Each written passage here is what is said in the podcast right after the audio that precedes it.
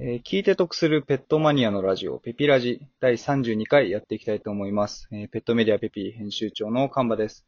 えーこのラジオでは、えー毎回ペットに関するいろんな分野のマニアの方にお越しいただいてですね、その魅力を語っていただくという風なラジオをやっておりますと。えー今回のゲストはですね、昨日に引き続いてマイクロブタマニアの、えー皆川さんにお越しいただいております。皆川さん、今日もよろしくお願いします。よろしくお願いします。お願いします。ありがとうございます。はい。今日はですね、あまあ、昨日お伺いしたお話の続きという感じなんですけども、まあ、昨日お伺いしたのは実際に、どうしてまずそもそもマイクロブタさんに関わっている仕事をされているのかというところと、あとはイギリスのファームに行って、で、日本にもファームを作るって思った経緯のところを、えーお伺いしてですね。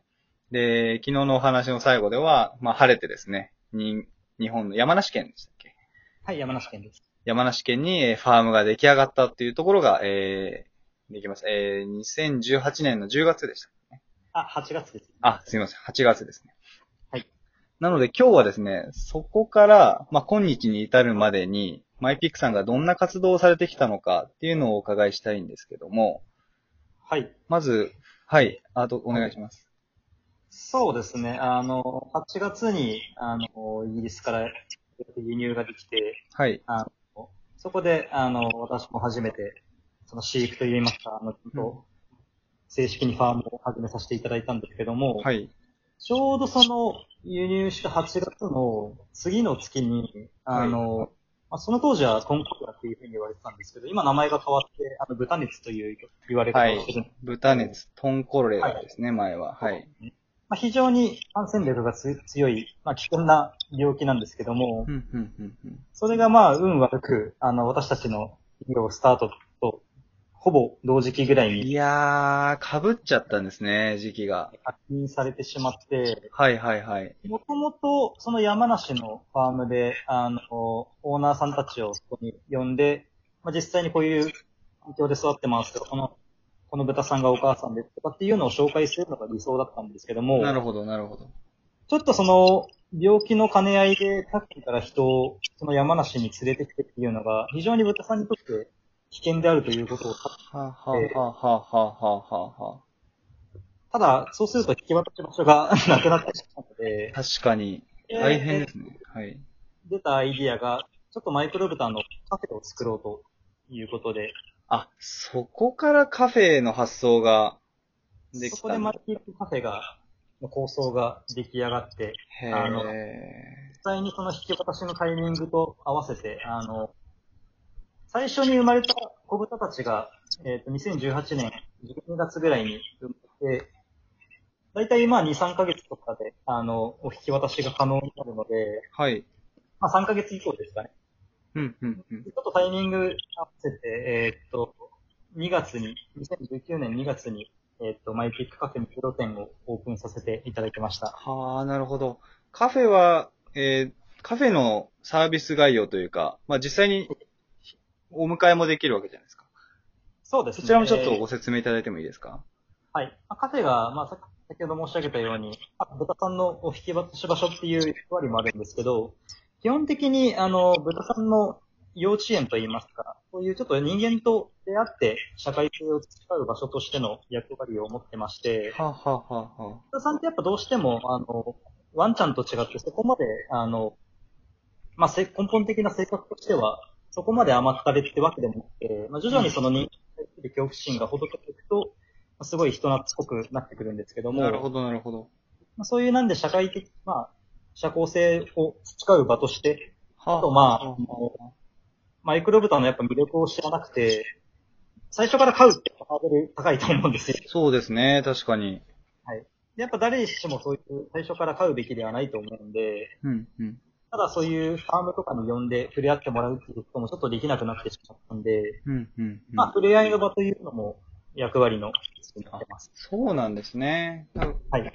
新しいこれからの飼い主さんにとっては、まず豚さんと最初に触れ合える場所として。そうです。で、豚さんたちにとっては、まあ最初の、まあ人間と触れ合うお勉強というか、まあ幼稚園という位置づけで。ああ、なるほど。2019年の2月から。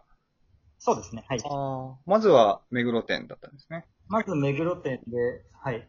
原宿店が多分同じ年の10月か11月にオープンさせていただきました。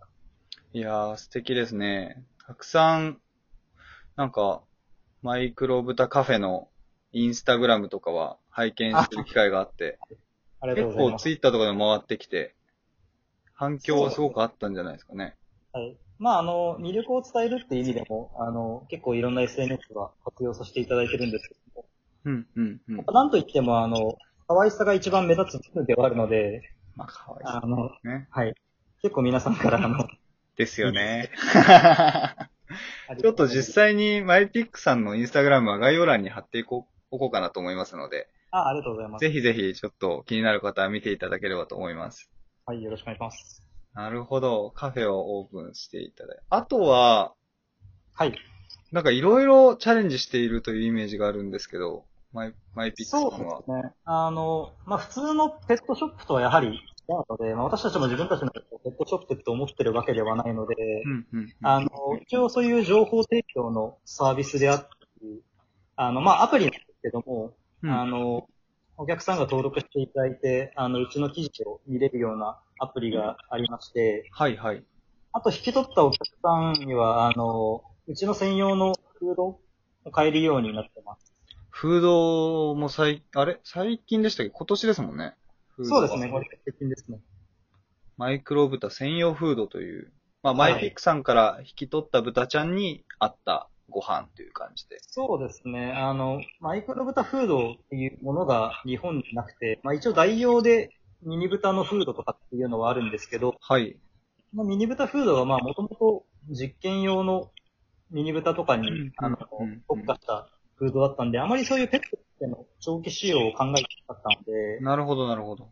ないんだったらまあちょっと自分たちで作ろうということで、まあ、うちの豚さんのを使いながら、まあ何が合ってるんだろうというか、あ、こういう成分高めたらもうちょっと体型良くなってきたねっていうところで、あの、いろいろ測って、まあうちの豚さんにとっては一番良い栄養素を見つけられたと思ってますんで、まだー研究ではあるんで、どんどんフードは良くなっていくとは思うんですけど、なるほど、なるほど。いや、なんかそんない、いろんな分野でその清々しいほどの行動力というか、聞いててやっぱり気持ちがいいですね。私もまあ別にもともとそういうあのペットショップとかそういうのに携わってたわけではなかったので、はいはいはい。別にまあ、あの、参考にしたかったわけでもなかったんで、はあ、はあはあはあ、で基本的にそういう受注繁殖であったり、あと、まあ予約してから半年間の引き渡し期間を設けたりだったり、うんまあ多分普通やってないことだとは思うんですけど、うん。あの、根本的にやっぱ豚さんが好きで、あの、始めたということがあったので、私も豚さんを飼いたいという思いがあった以上、豚さんたちをやっぱ悲しくないという思いが。いや強いんですー、素敵ですね。なんで飼育放棄を絶対に起こさないってなると、お客さんにとってはいろいろとめんどくさいハードルがあるんですけども、うんあの、誰し、誰にも売ってるわけではないので、引き渡させていただいてるわけではないので、うん、うんまあ、そういうヒアリングがあったり、そういうまあ、待つ、待つ期間があったりだったり、なるほど、なるほど。わざと設けているってことなんですね。そうですね。まあ、受注繁殖するってなると必然的に半年ぐらいは待たなきゃいけないので、うん、うん、うんうん。まだ繁殖しすぎて余ってしまうと、その子たちの行き場がなくなってしまったりだし確、かに、確かに。はい。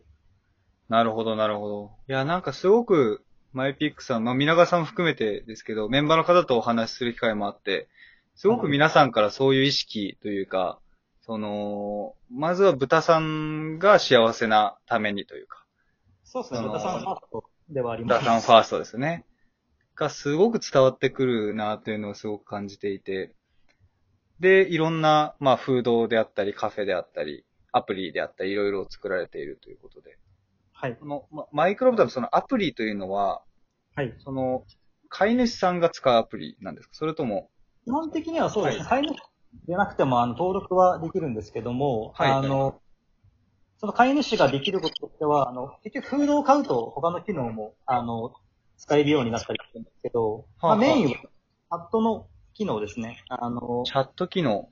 はい。やはり、あの、豚さんの情報が足りてないというところで、やっぱ頼る先っていうのがあまりないと思うんですよ。うん、確かに、確かそういうに。時に、あの、こっちがアドバイスできたりだったり、あとまあ、豚さんもごご飯食べる量によって、結構太ったり痩せたりっていうのもあるんで、まあ、そういうこういうご飯量がいいですよっていうのも、そのアプリを通して実践できたり。はあ、割と、じゃあ網羅的に豚さんの健康は管理できるようなそうですア。プリなんです他はまあ動物病院をそこにちょっと掲載させていただいたり、あと記事は別にあの、フードを購入してなくても見れるんですけども、うん、うん、うん。まあそういう情報の面で、あの、記事とかも書かせていただいて、あの、情報配信をさせていただいてます。素敵ですね。じゃあ、これからもしかしたら豚さんをちょっとご家庭にお迎えお迎えでしたいなっていう方もアプリ登録いただければ情報が見れる。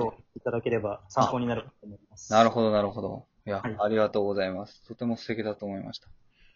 はい、そんなところですかね。あ、まあ、今後のなんかご予定とかはまだ言えないこともありますもんね。